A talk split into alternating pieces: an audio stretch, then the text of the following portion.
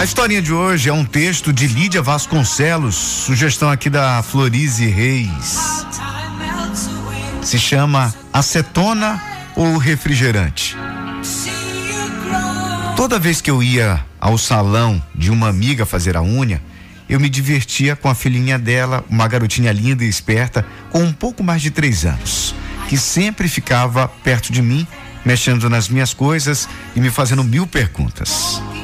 Houve um dia em que ela estava mais agitada do que o normal e insistia com a mãe para que lhe comprasse um refrigerante.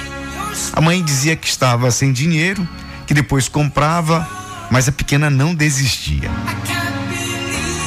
Eu achava muito muita graça na língua embolada dela ao tentar pronunciar a palavra refrigerante. E daí tive uma ideia. Débora, se você falar a palavra refrigerante bem certinho, a tia te dá um real.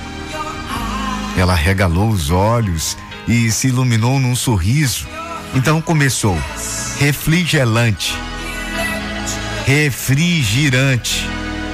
Nada de a bichinha conseguir. Então aumentei a oferta. Boneca, se você conseguir, serão dois reais. Eu tirei o dinheiro da bolsa. Foi aí que ela me olhou visivelmente desesperada e perguntou: Tia, será que posso falar acetona? Todos desabaram a rir no salão, inclusive eu.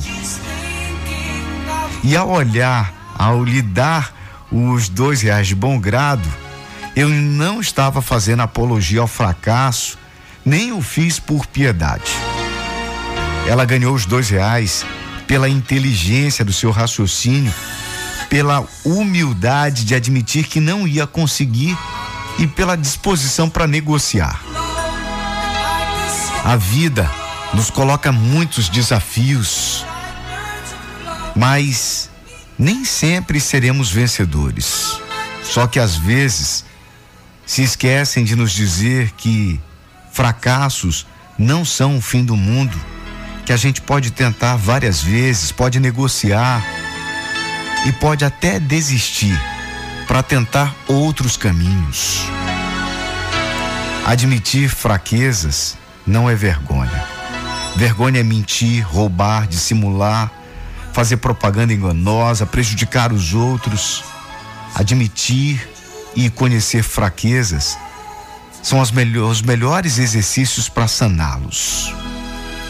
O mundo é muito pequeno para os coitadinhos inveterados ou para os que se acham bom demais para continuar aprendendo.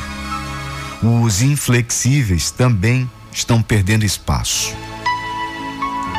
Ainda que você não seja o melhor, você pode dar o seu melhor.